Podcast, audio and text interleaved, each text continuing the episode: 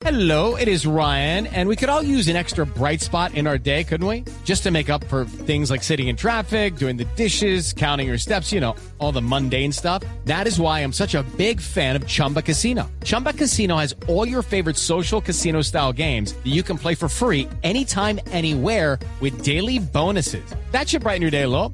Actually, a lot. So sign up now at chumbacasino.com. That's chumbacasino.com. No purchase necessary. BGW. Void were prohibited by law. See terms and conditions. 18 plus. Son las 8 de la noche. Aquí comienza Mesa Blue con Vanessa de la Torre. Son las 8 en punto, comienza Mesa Blue. Y la invitada de esta noche en este programa con el numeral Vanessa Pregunte a la JEP es la doctora Patricia Linares, que es la presidenta de la Jurisdicción Especial para la Paz, la JEP. Numeral Vanessa Pregunte a la JEP. La doctora Patricia Linares fue elegida presidenta de la Jurisdicción Especial para la Paz el 26 de septiembre del 2017 y la JEP arrancó a funcionar el 15 de enero del 2018, es decir, hace un año. ¿Cómo está usted un año después de que arrancara este reto? Estoy satisfecha y estoy orgullosa de lo que ha sido el resultado de un trabajo de un año supremamente intenso, Difícil, ¿no? difícil, eh, un año durante el cual hemos tenido que desarrollar un proceso de implementación, no solo la jurisdicción, sino los demás componentes del sistema, la Comisión de la Verdad y la Unidad de Búsqueda de Personas Desaparecidas, en un contexto, diría yo, bastante complejo, que se cruzó, por ejemplo, con una campaña electoral supremamente dura, eh, en un momento en que apenas se iniciaba ese proceso de implementación, eh, advirtiendo eh, un tema que persiste, pero sobre el cual tenemos avances importantes, y es la necesidad de hacer pedagogía sobre el proceso, de que la gente entienda qué es la JEP ¿Qué y es de la qué JEP? se Si trata. usted tuviera que explicarle,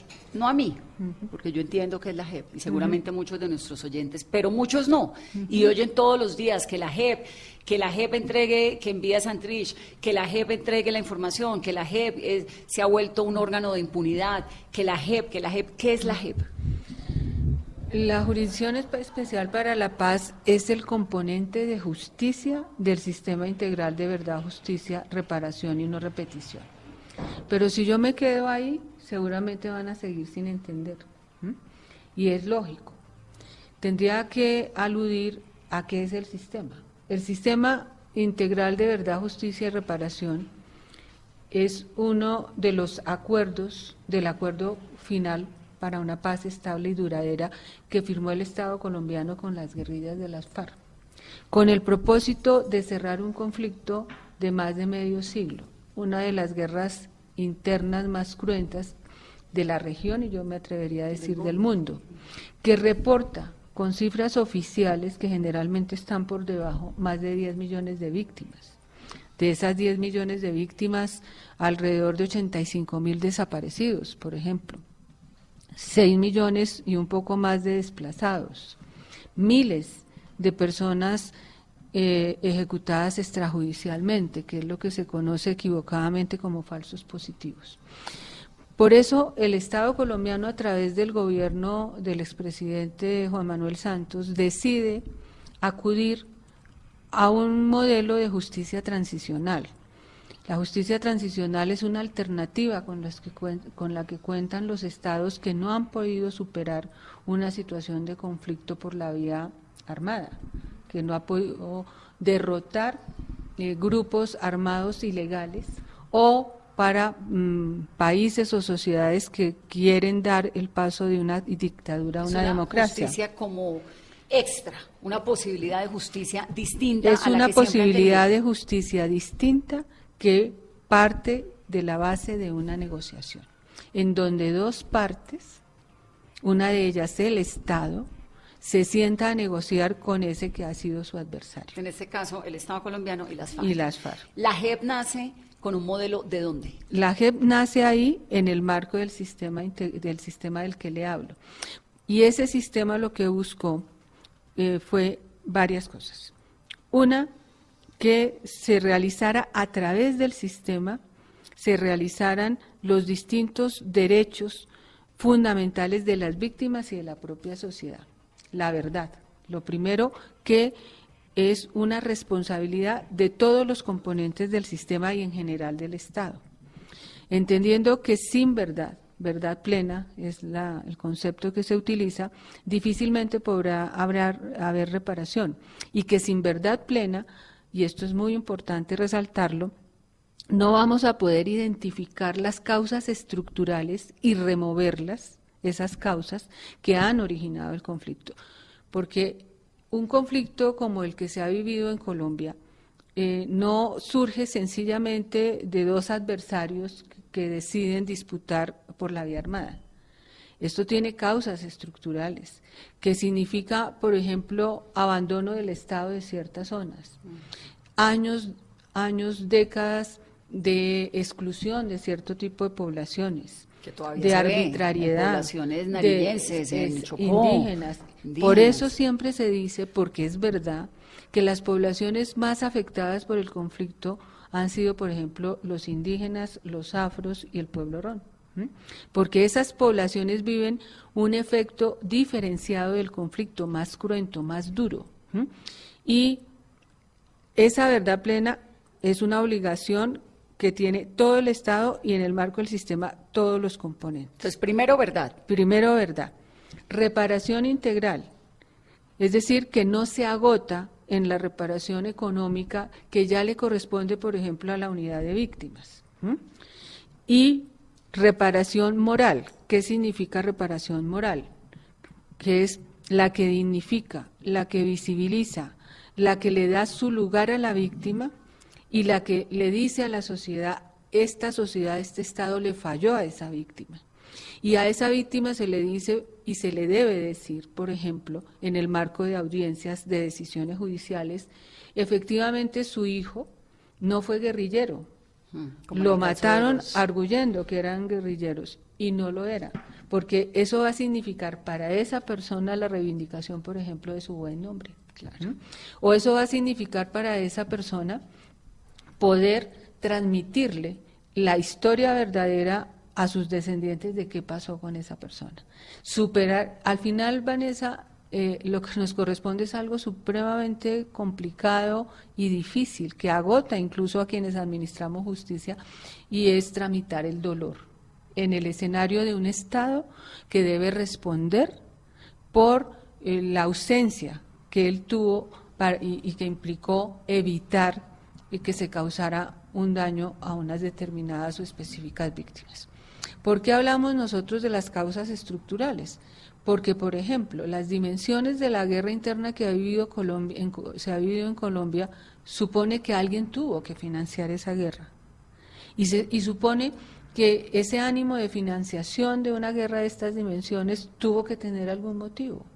¿Por qué 6 millones de desplazados? ¿Por qué se desplazaba específicamente de ciertas zonas? Mm. No, no es usual pensar que haya desplazamiento, por ejemplo, de Bogotá hacia otras poblaciones. Pero sí hay y existen los mapas donde claramente se ven las zonas más afectadas por el desplazamiento forzado, que por ejemplo estaban relacionadas con eh, corredores de, eh, drogas, de, droga, de armas, o con zonas muy productivas de, tierra. sí, y ahí viene otro problema que ha sido fundamental para que esta guerra se sostenga tanto tiempo. Y es que en el caso colombiano se identifica el tema de la usurpación de la tierra, el despojo de la tierra como una causa definitiva del conflicto. Y siempre aparece, siempre aparece.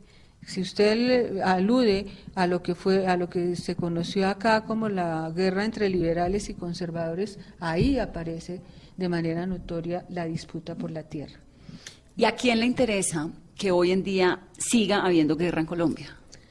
Yo quisiera pensar, Vanessa, que a nadie. Es que el ser humano, eh, yo, yo, yo no puedo asumir como una verdad, así, que eh, seamos precisamente los colombianos quienes tengamos en la esencia misma de nosotros como seres humanos ese ser jovesiano que, se que destruye para autodestruirse, no.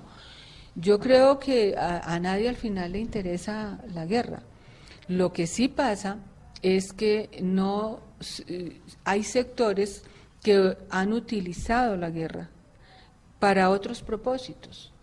Por ejemplo, en campaña política, y eso no solo pasa en Colombia, el tema de la guerra puede ser un tema que llame a, cierto tipo de elector, que prefiere eh, la solución vía violenta a cualquier tipo de disputa. Porque cree que es viable. Porque cree que es viable y en el fondo incluso puede creer que es justo.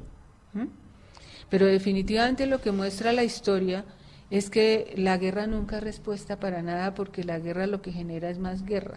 Y que finalmente sí o sí se soluciona sentado hablando. Los talibanes están negociando con el gobierno de Estados Unidos, por ejemplo. Sí, al final, y eso creo que ayer alguien, en estos días alguien lo mencionó, yo no me acuerdo quién, que decía, siempre van a terminar en una mesa de negociación. ¿Por qué?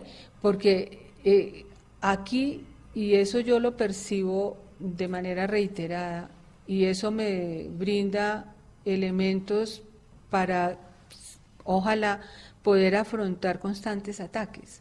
Son 50 años de guerra. Eso me indica, por ejemplo, que usted nació, vive y ojalá no siga viviendo en el medio de una guerra y usted con mayor razón. Carolina no conoce un solo día en paz. En paz. Entonces, eso hace que el imaginario tenga una lógica muy, muy específica frente a la convivencia, que yo no vea en el otro, en mi vecino, en el que está enfrente, en el que va conmigo en Transmilenio, yo no vea un conciudadano con el cual eventualmente puedo tener una diferencia, sino vea un potencial enemigo al, que, al vecino que yo tengo al lado, con el que tengo una diferencia sobre el ruido, pues yo presumo que le puedo decir, bájele al radio. Al enemigo yo tiendo a querer aniquilarlo porque pienso que él puede hacer lo mismo conmigo. Entonces, ese imaginario está muy arraigado. Luego hay mucha incertidumbre, muchas dudas, mucha prevención sobre cualquier alternativa distinta a la respuesta armada que pueda conducir a una solución. O sea, es esa dimensión o ese escenario en el cual mi enemigo es este y ese tengo que aniquilarlo. Y ese enemigo frente a mí me identifica a mí como tal y tiene el mismo raciocinio. Que tiene que aniquilarme. Entonces la sociedad, yo creo, tiene que acostumbrarse también a entender que hay otro tipo de salidas. Eso sí, Vanessa, todo tipo de salidas significa sacrificios. Y ahí entra la JEP. Doctora Patricia, ¿por qué hay un sector en el país que ve a la JEP como sinónimo de impunidad?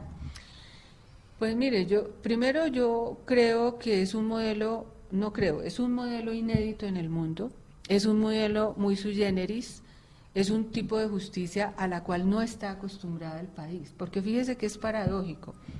A nosotros nos dicen, ustedes son un modelo, algunos sectores, porque también hay muchos sectores, y especialmente gente como usted muy joven, que nos dicen exactamente lo contrario, que por favor sigamos adelante, que por favor sostengamos este esfuerzo porque ustedes no quieren vivir en guerra.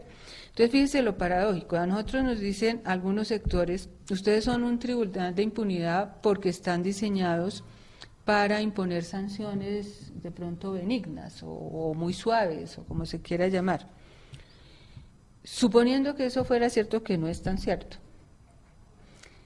Una sociedad tiene la posibilidad de terminar de cerrar un conflicto, producir las condiciones para que quienes atacaron al Estado se reincorporen al Estado y contribuir a la erradicación de esas causas estructurales del conflicto. Tiene esa posibilidad a cambio de qué? De brindar una serie de beneficios a quienes se postulan ante la jurisdicción, de decirle a ese guerrillero o exguerrillero de las FARC, Usted aquí va a cumplir una sanción, incluso privativa de la libertad, pero a la par va a contribuir con la reconstrucción del tejido social que afectó con sus acciones. Pero esa pena no es la pena que se impone en la ordinaria. Entonces, ¿qué es preferible? ¿Ese sacrificio que me va a brindar todas esas posibilidades o seguir en la ordinaria que presenta alrededor, más del 90% de impunidad sobre crímenes de guerra y delitos de lesa humanidad que son los que son competencia. Es que la JEP lo que busca es verdad, básicamente. Básicamente. Que le cuenten al país la historia y ahí negociamos si usted se va a sembrar papas o se queda andando por ahí. Exacto. Y no es sembrar papas. Yo sé que así se ha presentado, eh, pero a lo mejor tenga que sembrar papas. Puede ser una Bueno, alternativa. no, pero digo, digo sembrar papas porque en Conoso están sembrando papas, Sí, están sembrando sí, habichuelas. Pero sí. están con proyectos, se supone con proyectos Productivos. productivos. que permiten que ellos que están sembrando papa, que es un alimento básico en la dieta colombiana, se reincorporen con un trabajo digno, contribuyan a la reparación y a la recuperación de esa zona y eso ha significado o tendrá que significar que ellos le aporten al sistema y a la sociedad colombiana, pero principalmente a las víctimas, toda la verdad sobre lo que ocurrió, sobre lo que ocurrió. ¿Y ¿Por qué es tan eso? importante para una víctima saber la verdad? Porque mire, Vanessa, yo he tenido oportunidad eh, de trabajar en esto durante 30 años. Y uno lo que puede observar y finalmente entiende, asume y aprende es que la sabiduría de la víctima es construida en el marco del dolor. Y al final son las víctimas las que le dicen a uno, mire, mi hijo, mi marido, mi, hermano, mi hermana, finalmente no va a volver, ¿sí? Pero yo quiero saber qué pasó con ella.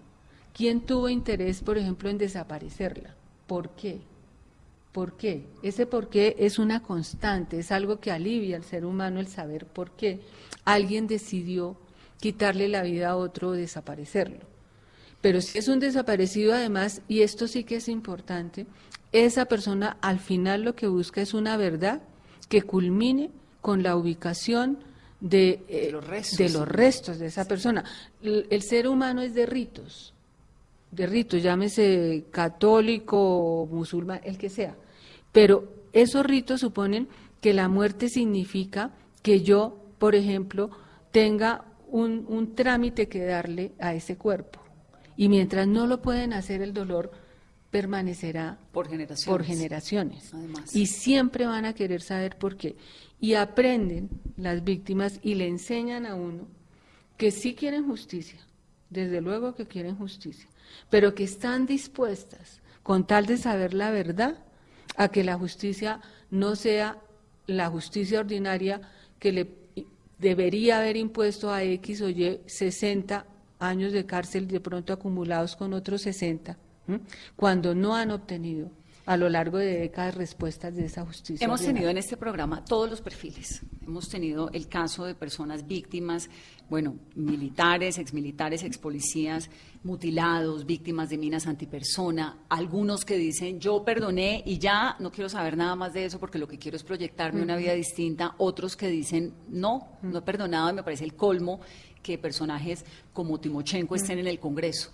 La sensación suya, la JEP ha recibido cuando comenzó 3.500 casos, eh, solicitudes, luego 3.000 más en este primer año, ha resuelto 2.262, han concedido 31 libertades, se han negado 162 y hay 1.087 casos que han estado ya, que ya están en reparto de los magistrados que los miran. Es decir, hay más o menos unos eh, 3.000 casos más que están ahí, como en congestión judicial. esos Estas datos- son cifras oficiales de, Sí, de la. de pero la esos datos se refieren específicamente a una sola sala, que es la sala de amnistía.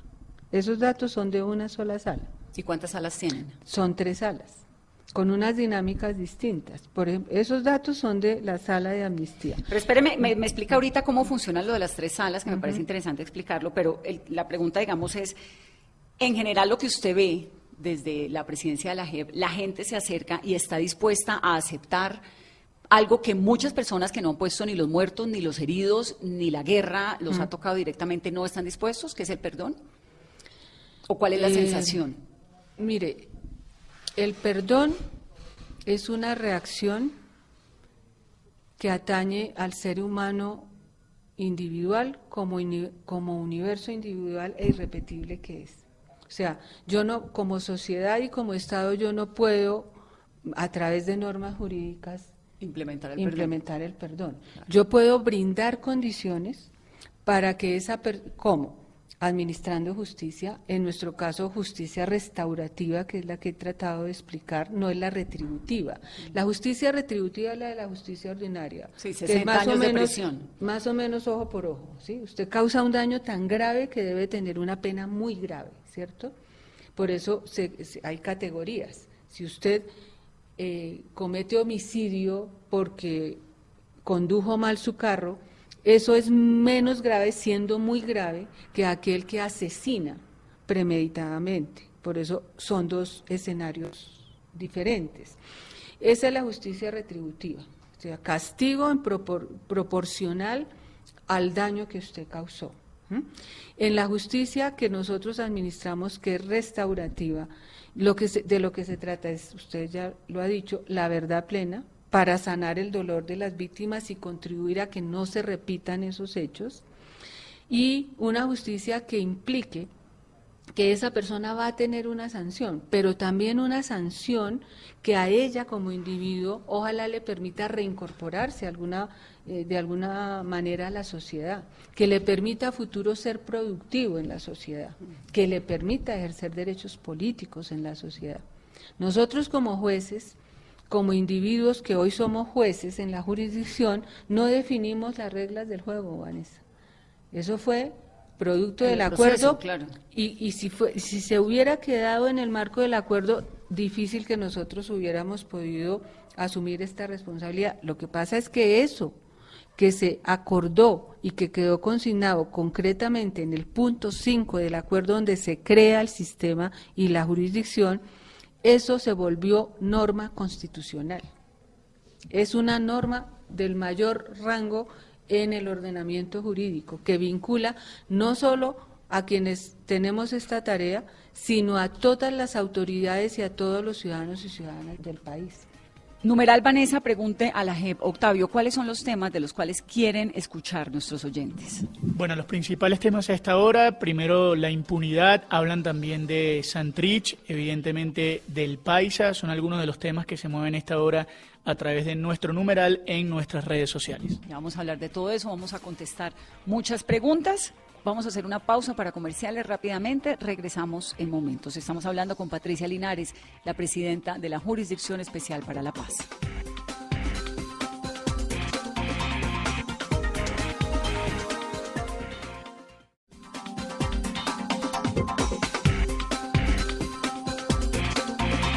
Regresamos, es Mesa Blue estamos hablando con la presidenta de la JEP, de la Jurisdicción Especial para la Paz, numeral Vanessa, pregunte a la JEP, es nuestro hashtag de hoy.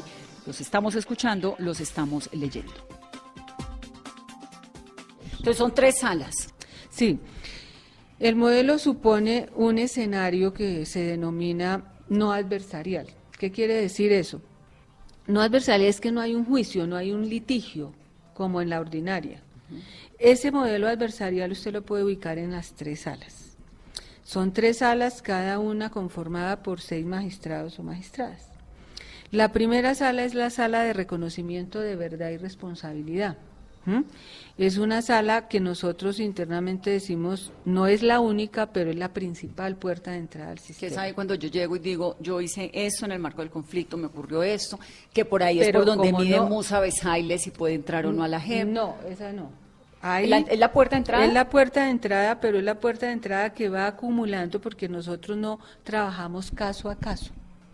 Sería imposible que nosotros nos ocupáramos de todos los delitos cometidos en relación directa o indirecta con el conflicto durante los últimos 50 años. Entonces se agrupan según criterios establecidos en la propia Constitución, se denominan criterios de selección, se agrupan múltiples casos y se arma un macro caso, dicen unos, un gran caso, dicen otros. ¿Cómo se arman esos casos? ¿Qué es lo que hace esa sala? ¿Mm? A partir de elementos, por ejemplo, patrones de criminalidad, eh, impacto territorial, eh, la fuerza que pudo tener un determinado tipo de victimización que marcó el derrotero del desarrollo de la sociedad colombiana, el secuestro.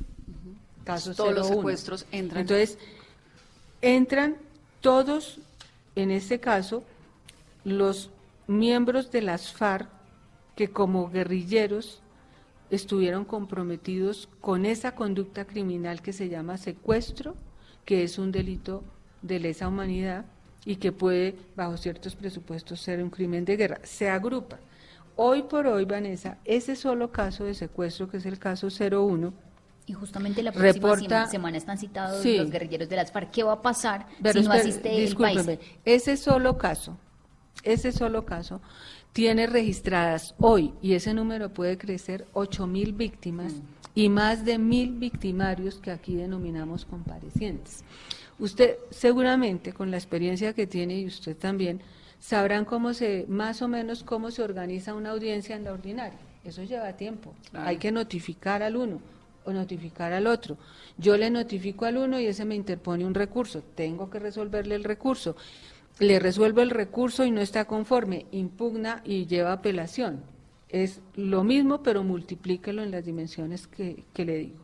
Luego, armar un caso de estos en tan corto tiempo como 10 meses, y no solo uno, sino cinco, demanda de verdad un, un esfuerzo que hoy nos permite presentar resultados que ningún tribunal parecido a este, porque igual no hay ninguno, ha presentado a lo largo de la historia. La primera decisión de la Corte Penal Internacional de fondo se produce 10 años después De que arranca. de que arranca. ¿Y qué pasa, por ejemplo, la próxima semana ya están citados por el tema de secuestro los guerrilleros de las FARC? ¿Qué pasa si el paisa no asiste? ¿Está obligado a asistir? Yo le he comentado a usted personalmente y suelo hacerlo con los medios con todo respeto, que yo de los casos específicos no debo hablar, no puedo hablar, ¿Por qué? porque yo soy de la sección, primero porque eh, los casos deben ser considerados por los jueces que son competentes en cada etapa para el efecto, yo no lo soy, yo soy de la sección de apelación. ¿Qué quiere decir eso? Que cualquiera de esas decisiones eventualmente eventualmente, puede llegar a conocimiento de la sección de la que yo hago parte. Y si yo me pronuncio sobre esos casos, con toda razón, el día de mañana me van a recusar Claro. porque yo ya expuse mi posición sobre Pero el tema. el paisa sigue en la JEP. Lo que yo les puedo decir es, cuando un compareciente ya está vinculado a uno de estos casos, ¿m? adquiere una serie de obligaciones y compromisos ineludibles para él, que son monitoreados y que están enmarcados en lo que aquí se denomina, porque así lo establecen las normas, un régimen de condicionalidad. ¿Qué es un régimen de condicionalidad? Son las obligaciones que esa persona adquiere con esta jurisdicción.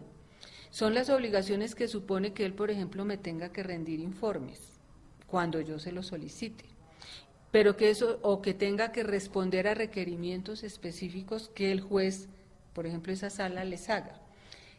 Eso no es discrecional, ellos tienen que cumplir.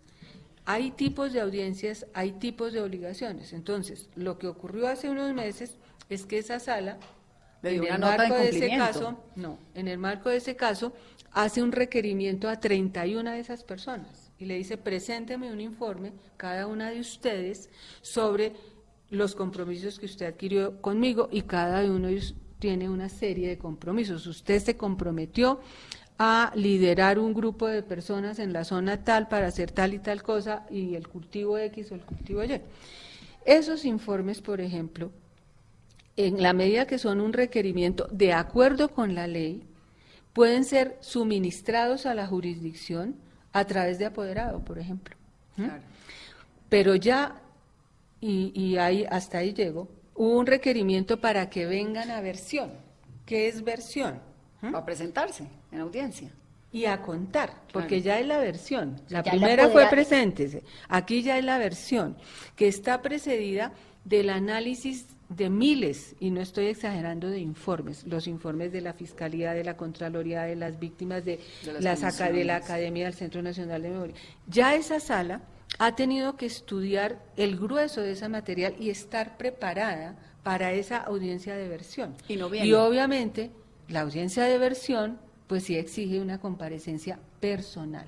Es decir, tiene que venir el la Pero, pero el es tiene que- nota de incumplimiento. Eh, ese es otro caso, no voy a me voy a acotar a lo que creo que puedo decir el día de mañana, bueno. Pero es esa persona no cumplió con la obligación que tenía de presentar el informe, que lo podía hacer a través de apoderado, no lo hizo ni siquiera a través de apoderado. Entonces se inicia lo que se denomina un incidente que no se llama incumplimiento, entre otras cosas, se llama incidente de verificación, para verificar por qué se produjo el incumplimiento. ¿Qué es lo que está en ese momento los fiscales de la JEP Hay una serie. Eh, hay una serie de órdenes que impartió la Corte, eso fue hace días. Sí. Hoy lo vi en la prensa y dije, ve, esto fue hace días, donde le dice, vaya y, y- y verifique, Y por ejemplo, no, a la- no, no está persiguiendo a la persona, sino que le dice, verifique una serie de, de circunstancias o de, eh, sí, tareas y, y la situación en tal y tal región, porque considera la sala que eso es importante para poderse pronunciar sobre el, el incumplimiento o por qué no arribó esta persona en, en el marco de... Entonces, va una comisión a buscarlos, en este caso al paisa de Bain Márquez. ¿Qué ocurre con esa información que ellos tienen? que Toda ellos esa, esa información que no le aclaro no es necesariamente vaya y búsquelos. ¿sí? Sí, si no vaya y confirme. Y o- con- verifique qué está pasando con las obligaciones que ellos adquirieron, con la población que estaban eventualmente liderando, con las tareas que tenían. Esa información, los magistrados, obviamente como ningún magistrado se va a buscarla ya, aquí existe la unidad de investigación. Entonces, a través de auto, porque eso no puede ser, vaya doctor Álvarez y búsqueme tal cosa. Esta es una instancia judicial y todo está sometido al rigor de la ley, a los trámites, a los procesos y a los términos. Entonces, ¿qué hace la sala cuando considera que debe obtener ese tipo de información? Le oficia a la unidad de investigación, que son los expertos, y le dice, acopie tal información. Y eso es lo que hace la unidad de investigación. Y la unidad entrega esa información a la sala. ¿Cuándo tiene que entregar esa información la unidad? Eh, yo no, en este momento, como yo no hablo del caso, tampoco en esta etapa me ocupo, yo no sabría decirle la fecha exacta, pero sí sé que el incidente de verificación, en este caso que ustedes mencionan, está muy avanzado y próximo a ser resuelto. Son dos casos, ¿no? El de Iván Márquez y el de, y el de El Paisa. Entiendo que sí. Y si el informe de los, de los investigadores dice, no, los señores se fueron, no están cumpliendo, digamos, es negativo para los compromisos que ellos adquirieron con la JEP, ¿qué Es- ocurre? Lo que le puedo decir es que eso tiene consecuencias. ¿Y las consecuencias serían consecuencias. fuera de salir del proceso? Yo no me puedo adelantar a, a cuál es la decisión que tome la sala. ¿Pero podrían irse a la justicia ordinaria? ¿Sería? ¿O qué pasaría? Yo sobre los sobre los casos no me puedo pronunciar. Bueno, ni le pregunto por Santrich. No, pero yo sí quiero preguntarle por- cómo califica el comentario, el trino ayer de la vicepresidenta Marta Lucía Ramírez. O sea, el gobierno puede meterse a decirle a la JEP, mire, extradite, entregue la información a, a Santrich. Pues mire, eh, Colombia a lo largo de su historia, eso es lo que yo he estudiado y lo que he vivido, ha logrado superar situaciones tan graves como afrontar una guerra interna de estas condiciones, entre otras muchas cosas, por el respeto que siempre se ha mantenido entre los poderes públicos, por el reconocimiento a la autonomía e independencia de los distintos poderes públicos y por la posibilidad real y material, como lo ordena la Constitución en el artículo 113, de colaborar entre ellos armónicamente, pero respetando cada uno sus funciones, su autonomía y su independencia.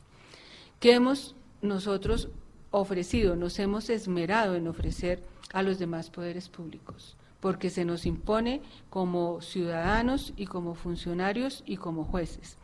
Todo el respeto, toda la consideración a los demás poderes públicos. Aceptar, entre otras cosas, si ustedes mm, me permiten, eh, lo que para muchos pueden ser ataques muy fuertes que provienen de otros poderes públicos, entendiendo que esos ataques se producen en el marco del ejercicio de sus competencias.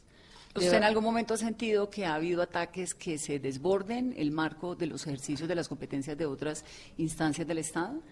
Pues yo lo que siento es que eh, el, el proceso mismo, no solo la JEP, el proceso mismo ha servido para intereses diferentes a la búsqueda de la verdad y la reparación integral para las personas. ¿Cómo cuáles? El plebiscito, eh, eh, el plebiscito se perdió, ¿cierto? El plebiscito se perdió. Por 50 mil votos, Sí, pero se perdió. per- pero se perdió, ¿sí?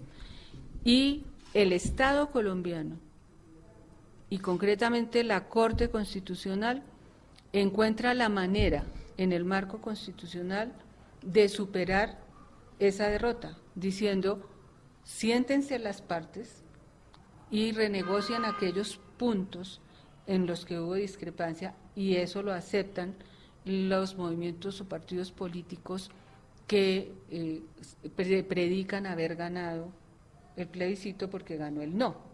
Luego, eso implica que se le da toda la legitimidad al acuerdo reformulado que se firma como compromiso de Estado el primero de diciembre del 2016 en el Teatro Colón. Sin embargo, en las campañas electorales se acude de nuevo a esa división profunda de la sociedad colombiana, poniendo cualquier debate en la dimensión de quienes están a favor de la paz y quienes no están a favor de la paz. Yo le insisto, yo creo que cualquier colombiano, cualquier colombiana está a favor de la paz, eso es de la esencia del ser humano querer vivir en paz y en armonía. Pero si usted me pregunta, digo, sí, en algunas ocasiones hemos sentido que esto ha servido para intereses electorales y para intereses que no son precisamente los intereses que eh, a los que está dirigido un proceso de paz como el que fue diseñado en Colombia. ¿Cómo, es, ¿Cómo es el proceso, doctora Linares, de la extradición de Jesús Santrich? ¿Cómo es el proceso? No, no, me lo, no me lo, yo le entiendo perfectamente los impedimentos que usted me dice, pero ¿cómo es el proceso? Es decir, Estados Unidos tenía que recibir una petición que se envió, explíqueme un poco. en, abstracto, sí. Cuando, y, y empiezo un poco diciéndole que no es, ¿sí? O sea, aquí se dice de manera reiterada, eh, es que la JEP no quiere extraditar a fulano de tal, es que la JEP está dilatando la extradición de fulano de tal la JEP no tiene ninguna competencia para decidir sobre el trámite de extradición de nadie. Su competencia precisamente se agota en lo contrario, para definir un aspecto que implica determinar si se activa o no una figura que se denomina precisamente garantía de no extradición. La extradición ordinaria, llamémosla así, sí, si me permiten, la que se ha tramitado toda la vida en Colombia sigue exactamente igual. Hay un país que requiere una solicitud, esa solicitud la recibe el gobierno, la somete a consideración de la Corte Suprema de Justicia, la Corte Suprema de Justicia analiza sí o no. No, analiza es a quién solicitan en extradición a Patricia Linares, pero es que Patricia Linares pueden haber muchas. Entonces, la Corte Suprema de Justicia Sala Panal verifica que Patricia Linares ah, que requieren sea la Patricia Linares que van a extraditar, por ejemplo. Verifica que el delito por el que es solicitada Patricia Linares sea delito en Colombia, porque puede suceder que no. Y hace esa, e, esa revisión si quieren formal. Y emite un concepto, la Corte Suprema de Justicia, que si es positivo, si dice sí, es viable la extradición, pasa al presidente y el presidente, si el concepto es positivo, dice, puede, tiene la facultad de decir sí o no extradito. Pero si la Corte Suprema de Justicia da un concepto negativo y dice no, es que resulta que la Patricia que están pidiendo no es esta. No hay forma. No hay forma, el presidente no. ¿Nosotros podemos meternos en ese, en ese procedimiento? No, bajo ninguna circunstancia.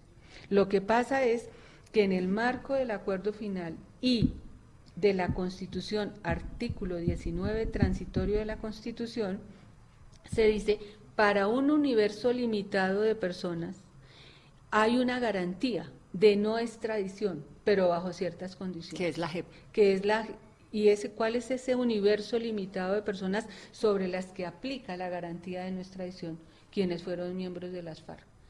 ¿Por qué? Porque así se negoció en La Habana porque así quedó consignado en la Constitución y porque la Corte Constitucional dijo es conforme a la Constitución esa decisión y puede quedar incorporada en la Constitución Política Colombiana. Entonces, ¿qué es lo que la JEP tiene que decir? la, JEP lo que tiene que decidir, porque así quedó en el artículo 19 transitorio de la Constitución, es si la conducta por la que el país requiere a una persona, cualquier país, si esa conducta fue cometida antes del 1 de diciembre del 2016. Que fue el día en que se firmó el proceso. O después. ¿Por qué? Porque cuando se pacta la garantía de no extradición, que es, insisto, una norma constitucional hoy por hoy, cuando se pacta lo que se intenta y lo es los delitos que ustedes cometieron como miembros de la guerrilla de las FARC, por esos delitos no serán extraditados. Claro. ¿Mm? Y, pero obviamente debía quedar claro que si esas personas Seguían delinquiendo después de la Sí, firma, entonces ahí la sí, historia es ah, distinta. ah, la historia es Entonces, distinta. lo que tiene que hacer la JEP es básicamente decir, el señor fulano de tal cometió sus delitos después del primero de el diciembre del señor 2016 o fulano no. de tal presuntamente cometió los presuntos delitos que va a investigar el La país requerente, el país Claro. requirente antes de esa fecha. ¿Cómo establece eso? Cualquier juez, no en Colombia, en el mundo. ¿Cómo lo establece? Tiene que tener algún material probatorio que le demuestre que esa presunta conducta fue cometida antes de esa Que fecha. esas son las pruebas que, Que la JEP le famosa- pide Las pruebas a la- al otro país. que le solicita en el marco de la colaboración entre estados, y eso está regido por instrumentos internacionales, y lo- las invito a que lean el auto. El, el juez colombiano, en este caso la JEP, sección de revisión, solicita la colaboración del país requiriente y le dice, mire, con, necesitaríamos más información para determinar esa fecha. Como pareciera ser que ustedes la tienen, Ayúdenos. Le pedimos colaboración, pueden negarla. ¿Por qué, no por qué la JEP no pide eso directamente al gobierno del otro país, sino que tiene que pasar por el Ministerio de Defensa, de to- Justicia? porque es una relación entre estados que se rige por un lenguaje y unos trámites entre estados. Y el manejo de las relaciones internacionales radica principalmente en el Ejecutivo. Por eso nosotros debimos acudir al Ministerio de Relaciones Exteriores, al Ministerio de Justicia e incluso A cuatro o siete a la. Fiscalía por si tenía posibilidad. ¿Y tiene algún sentido que se haya enviado esta solicitud por correo ordinario? Yo eh, sobre eso, Vanessa, no me pronuncio. Yo debo decir lo que pasó. A mí la señora ministra muy gentilmente me informó eso, si no recuerdo mal, fue el jueves, el miércoles de la semana pasada. Ella me llamó personalmente y me dijo, pasó esto, nosotros tramitamos esta carta por eh, este operador que es el que El del Estado. el del Estado nos estamos obligados y pues la carta se quedó en Panamá. Ahora, por ejemplo, la extradición, no sé, de Simón Trinidad, de Sonia, en su momento, el gobierno colombiano, no la JEP, porque la JEP en esa época no existía, el gobierno colombiano, cuando Estados Unidos le pide la extradición, el gobierno le solicita pruebas también al otro, a la No, porque contraparte, esa- no porque eso se hace en un juicio allá, ¿no? Esa es la extradición ordinaria entre comillas que les mencionaba antes. Claro. No existía. Entendido. Y no o sea, es- Colombia se está estrenando. de la garantía, se está estrenando con un procedimiento que es totalmente innovador, pero que no afecta la la- el trámite o el proceso de extradición de cualquier otra persona. Entonces, usted le tiene que pasar esa información de la fecha a la Corte Suprema. La Corte Suprema revisa No, con esa, estableciendo esa fecha, la jurisdicción ya toma una decisión. Si la fecha, yo no estoy hablando del caso, de eh, cualquier caso, y le cuento una cosa, ha tramitado alrededor de 53 solicitudes, si no estoy mal, en el mismo sentido, de extradición. de extradición. Ha negado veintipico, si no recuerdo mal. Y ¿En este tramitado. periodo, la JEP? Sí. No, es, que esto no se agota en ese caso. ¿Mm? Hay cincuenta ¿Y pico casos? casos más de Sí. peticiones de extradiciones, todas del gobierno estadounidense o de otros Eh, gobiernos. La mayoría del gobierno estadounidense, sí, no estoy mal. ¿Y son guerrilleros todos? Es que nosotros solo podemos ocuparnos de estudiar garantías de nuestra edición de los guerrilleros. No, porque ustedes tienen también eh, militares en la JEP. Pero la garantía de nuestra edición no aplica para los otros. Sí, y le voy a poner un ejemplo y es muy buena su pregunta, porque si un tercero que se ha postulado a la jurisdicción, por ejemplo, un tercero, un empresario, cualquiera, se, este, supongamos que se postuló, que esté en el trámite, que ya haya sido admitido y demás. Y resulta que el- un país cualquiera lo requiere y le dice al, al Estado colombiano, yo necesito en extradición a ese señor. Ese señor no puede acudir a la garantía de nuestra extradición porque él no está incluido en ese Solo para guerrilleros. Es solamente Y esos 50, entonces, el titular, 50 y- 53 Hay petición de 53 guerrilleros más Ya para se ser han extraditados a otras. eh, 21, pero le puedo dar los datos exactos. Se han resuelto alrededor de 20 y pico, la mayoría se han negado y hay otras en trámite. ¿De quiénes, por ejemplo? No, yo los nombres no los sé. Doctora Linares, ¿qué está pasando con la ley estatutaria de la JEP? No hay sanción por parte del presidente Duque. Mire, la, la ley, el proyecto de ley estatutaria se tramitó durante el año 2017 en el Congreso. Eh, Ese proyecto se remite a la Corte para la revisión automática y previa que la Constitución impone sobre este tipo de normas a la Corte Constitucional, que realiza el estudio el año pasado. En diciembre del año pasado, ya expedida, la sentencia por parte de la Corte Constitucional, la remite al Congreso, porque así lo establece la ley, y la Constitución y la ley, para que el Congreso a su vez haga los ajustes que correspondan y la remita al señor presidente para la respectiva sanción. Eh, yo ayer tuve oportunidad de escribirle o solicitarle de manera muy respetuosa al señor presidente que en lo posible, una vez la reciba, reciba el proyecto de ley por parte del Congreso, eh, le dé prioridad a la- al trámite de sanción de esta ley, porque es la ley marco de la jurisdicción, es la ley que le da todo ese marco que necesita cualquier eh, eh, instancia judicial. Y, y si la ley no está poder- sancionada, ¿cómo está funcionando la JEP? porque el, el mismo acto legislativo que creó la jurisdicción, que es el, el acto legislativo 01 del 2017, cuando yo digo, no, cuando aludimos a un acto legislativo es una norma constitucional que reforma la Constitución. Ahí se establece de manera inequívoca que la JEP debe funcionar incluso careciendo de normas especiales ¿Qué es lo que está pasando ahora? pero ya afortunadamente tenemos la ley de procedimiento, nuestro propio reglamento, este, este marco normativo ya está construido, falta que se sancione la ley estatutaria. ¿Cómo funciona? Mientras tanto, acudiendo a normas constitucionales y a la jurisprudencia que la misma eh, Corte Suprema, eh, Corte Constitucional ha producido. Entonces, sí es urgente, ¿por qué?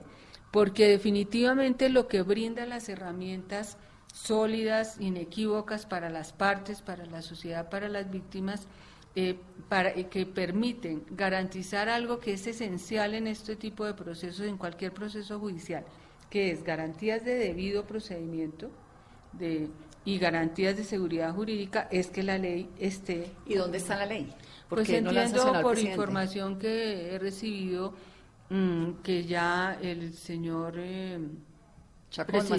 presidente presidente del Congreso eh, creo que ayer se la remitió al presidente de la Cámara de Representantes quien de manera muy expedita lo sé va a producir eh, va a firmarla para que se remita a la presidencia ¿La tiene Chacón? ¿Va a Macías? ¿Qué Senado? la, la tenía el presidente del Senado, el presidente del Senado debe obtener la firma del presidente de la Cámara. Eso pasó ayer, si no recuerdo, si no estoy mal de ahí informada. debe ir al Y presidente. de ahí debería ir al presidente. Entonces, la próxima noticia es que el presidente sanciona la ley estatutaria. Es- sí, estoy segura que el presidente lo, lo hará. Doctora Patricia, ¿y cómo van las relaciones con la Fiscalía, con el fiscal Néstor Humberto? Como siempre, muy cordiales. Sí, ya eh, cero conflictos. Es que mire, eh, aquí han sucedido cosas muy curiosas. Hay una figura jurídica que se denomina conflicto de competencias. La Corte Constitucional, alguien me comentaba, y yo tuve oportunidad de trabajar allí varios años, recibe a diario conflictos de competencias porque le corresponde a la Corte definir. Cuando una Corte no se pone de acuerdo con otras ciertas autoridades, la Fiscalía además, la, el espacio institucional para resolver que eh, Vanessa y Patricia no se pusieron de acuerdo es la Corte Constitucional. Entonces, eh, el fiscal, el señor fiscal, impulsó un conflicto de competencias sobre eh, el tema al que hemos aludido. Y ahora impulsó otro sobre las medidas cautelares. Entonces la gente ha entendido que el conflicto es entre él y yo. No. O que el, no, es una figura. Nosotros obviamente, obviamente no con el fiscal, sino en general, eso es eso de verdad que es normal. Es, ustedes que son tan rigurosos, métanse a esas páginas de cualquier tribunal. Es obvio, cuando algo llega nuevo, inédito, que nadie al final mm, se sabe lo esencial, pero no cómo funciona, pues es normal que diga, no, esa competencia era mía. Y pero ¿cómo además debe ser para una mujer como usted, pues pisar un montón de, de, de- de callos, ¿no? Digamos, es, es como, como que también en un, en un, pues en general, digamos, para las mujeres cuando asumen esos cargos de poder tan importantes y más, pues en la justicia. Debe ser también un ambiente en el que hay algo de machismo donde le digan, pero es esta señora aquí tan poderosa. Pues ¿o yo no? sé qué dicen. ¿O cómo lo siente? sí- lo que- yo no sé qué dicen, lo que sí sé con certeza eh, es que tengo un agradecimiento profundo con las Cortes. La Corte Suprema de Justicia, la Corte Constitucional y el Consejo de Estado han sido pilares de apoyo definitivos para que este proceso siga. Y son ejemplo, a propósito de lo que usted me preguntaba este hace un rato, de que el debido respeto a la autonomía y al cumplimiento de las funciones del otro y la aceptación de la competencia del otro sin interferirla es lo que garantiza que armónicamente produzcamos resultados. Yo en el- los presidentes de, De las de las cortes. Cortes he encontrado apoyo, respaldo, solidaridad, eh, enseñanza, referencia, que ha sido muy importante. Con eso no quiero desconocer que indudablemente eh, para las mujeres en el mundo, y Colombia no es la excepción, los caminos son un poco más difíciles y los lenguajes son diferentes también. Yo sí soy de las que creo que las mujeres tenemos una manera de comunicarnos un poco diferente eh, y lo celebro y creo que eso ha sido un elemento positivo en mi caso.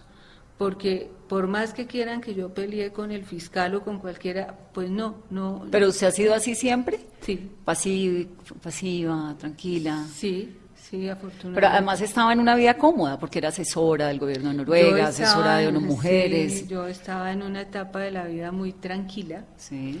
pero siempre muy comprometida con este tipo de temas, porque creo que es un deber que eso nos impone, un deber ético a, a todos los colombianos de poder contribuir de alguna manera. Ustedes lo hacen, lo hace Hernando, todos, el señor que hace su cámara, podemos contribuir a la paz de este país. Entonces yo sí pasé de una vida tan tranquila, indudablemente, a, a una vida que yo sabía que iba a ser eh, muy intensa. ¿Ha sido más intensa de lo que sí, pensaba? Sí, indudablemente sí. ¿Y su marido qué dice? No tiene hijos, ¿no? No tengo hijos. Eh, mi marido, ¿qué dice? Es un hombre, es un académico eh, de la Universidad Nacional que se dedica a la investigación, ha sido vicerrector, decano, se dedica a investigar en el área de la economía, tiene un conocimiento profundo del país eh, y conversamos continuamente sobre esas causas estructurales del conflicto. Y es un gran apoyo y creo que, creo que tiene una ventaja y es que no es abogado. Entonces, No eso nos permite un diálogo un poco Más en- más em, enriquecedor y no entramos en los debates propios de, de los abogados, ¿no? Pero yo sí creo que ha sido una ventaja, por ejemplo, que este tribunal tenga el 53% De mujeres. ¿Eso es una decisión de quién? de, eso fue una decisión del comité de selección, que ustedes recuerdan fue un comité también muy innovador, eh, eh, conformado por tres expertos eh, internacionales, pero no cualquier experto. Eh, alguno fue magistrado mucho tiempo de la Corte Interamericana de Derechos Humanos, eh, Juan Mesa, que es un experto en todos estos temas de grandes violaciones e infracciones al DIH, y dos colombianos, el actual presidente encargado de la Corte Suprema de Justicia, el doctor Francisco Acuña, y una académica de la Universidad Nacional, maravillosa mujer, que es Claudia Vaca.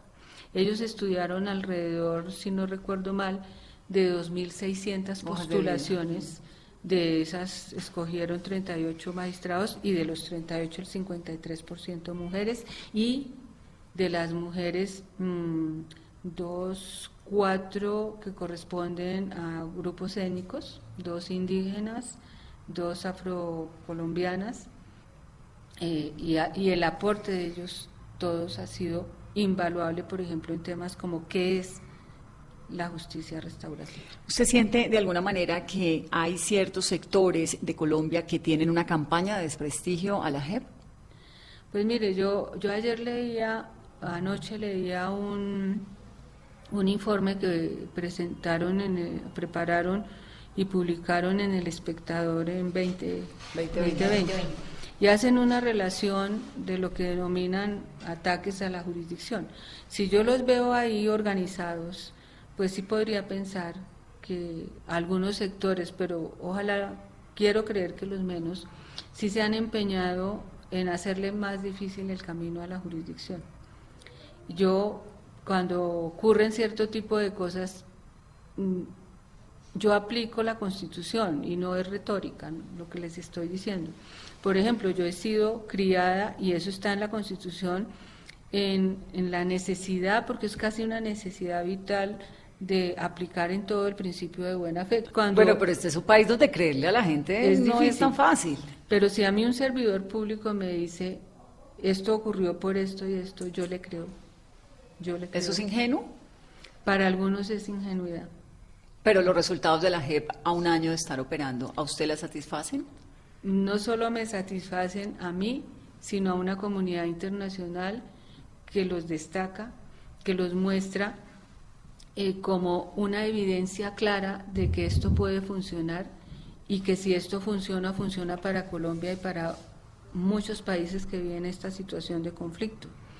No solo para mí, sino para el Consejo de Seguridad de Naciones Unidas, que lo ha destacado, no solo para mí, sino para el propio canciller de la República, que en el Consejo de Seguridad destacó los resultados. Como yo creo en todos, creo que eh, los distintos poderes públicos tienen que reconocer lo que son evidencias fácticas, no, no son discurso. En menos de 10 meses, cinco casos abiertos de las dimensiones que les comento, 13 audiencias que convocan cientos de víctimas, que fueron algunas las que se podían puestas eh, a disposición pública. Y un ejemplo. país hablando del conflicto, creo que eso es una ganancia Sí, tremenda. y un país se, se nos está acabando el tiempo, pero quiero preguntarle por la Comisión de la Verdad, por el Centro Nacional de Memoria Histórica en particular, porque la elección del director del Centro Nacional de Memoria Histórica ha sido pues muy desafortunado el- el- el- eh, las candidaturas. ¿Por qué es tan importante el director del Centro Nacional?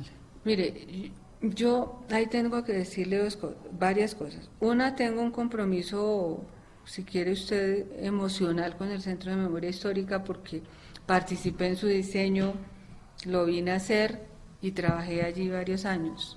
¿Por qué es importante el Centro Nacional de Memoria Histórica? Porque definitivamente contribuyó con la dirección de Gonzalo Sánchez a hacer de la memoria una aspiración de orden nacional, porque ayudó y ayuda a que la construcción de esa memoria sea hoy un insumo que miles de personas, las víctimas principalmente, reclaman como necesario para sentirse reparadas. Ya sobre decisiones, sobre quién lo dirige o no lo dirige, yo no me pronuncio, Vanessa, porque mis intervenciones públicas, esta, por ejemplo, las hago como presidente de la jurisdicción. Y como presidente de la jurisdicción me corresponde referirme a temas que atañen a la jurisdicción. Ya otras decisiones mm, sobre ellas yo prefiero no pronunciarme. Le agradezco mucho esta entrevista. A ustedes muchas gracias. Muchas gracias por contarnos esta cantidad de cosas y por hacer el, el esfuerzo también de que quienes no han entendido cómo es que funciona esto, que es tan importante para el momento que está viviendo el país, lo puedan hacer. Y a ustedes, muchísimas gracias por acompañarnos en otra mesa Blue. ¿Me va a decir algo? Me va a contar si Santrich delinquió antes del primero de diciembre del 2016. No, no, simplemente le iba a decir que estamos haciendo un esfuerzo grande con el apoyo, entre otros, de la comunidad internacional por hacer pedagogía. Esperamos que el 15 de marzo, en un evento que estamos organizando con la Procuraduría, con el señor Procurador, vayamos a Ibagué precisamente a llevar ese mensaje pedagógico, porque la JEP tiene un compromiso ineludible que es de actuar en territorios, llegar, Claro. una justicia que llegue a las territorios. Entonces estamos en ese esfuerzo enorme y en ese esfuerzo enorme los medios de comunicación cumplen un papel muy importante. Pues aquí estamos. La Muchas espero el gracias. 16 de marzo entonces. Claro otra vez. sí. Muchas gracias. Y a ustedes gracias por acompañarnos en esta noche, gracias por soñar con nosotros con un mejor país y sobre todo por ayudarnos a construirlo. Soy Vanessa de la Torre, esto es Mesa Blue.